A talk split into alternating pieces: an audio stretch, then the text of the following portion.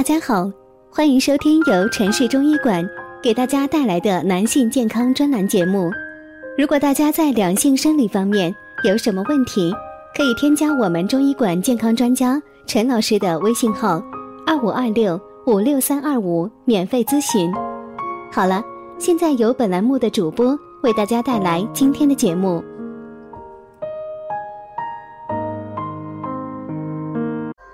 听众朋友们，大家好，今天我们讲的内容是，其实熬夜也没有什么特别的坏处，只是容易早死。熬夜伤身的道理人人都懂，但是越来越多的人都在用透支夜晚睡眠的方式填补白天不够用的时间，不知不觉间欠下一大笔睡眠债。研究表明，晚上不睡、早晨不起的人，比早睡早起的人死亡风险高出百分之十。那么，熬夜具体会给人体带来哪些伤害呢？我们一起来看一下。首先就是视力下降，长期熬夜造成的过度劳累，可能诱发中心性视网膜炎，导致视力骤降。另一个是猝死，慢性睡眠剥夺能促进高血压、肥胖和糖尿病的发展，而这些恰恰是诱导心脏病发作的因素。第三是变丑，熬夜会给外表带来严重的影响，包括皱纹和斑点的增多、皮肤松弛、眼睛浮肿。第四是睡眠，熬夜的话，交感神经就会颠倒，晚上兴奋，白天疲倦，时间长了还会出现神经衰弱、失眠等更加严重的问题。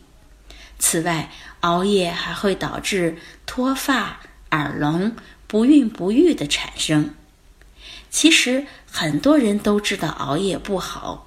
但是有时候却又不得不熬夜，那么被迫熬夜的话，该怎么做才能把对身体的危害降到最低呢？首先，熬夜前先睡会儿。如果无法避免熬夜，建议熬夜前先睡一到两个小时。即便无法入睡，也要躺在床上闭目养神。同样。能起到休息的作用。第二是读懂必须停止熬夜的信号。当身体出现一些警报，如头昏脑胀、眩晕、心慌、胸闷等明显的不适时，一定要停止熬夜，不要用生命来加班。第三是少吃甜食，晚餐后或上夜班时。不要吃太多的甜食，高糖虽然有高热量，刚开始让人兴奋，却会消耗 B 族维生素，导致反效果，也容易引起肥胖问题。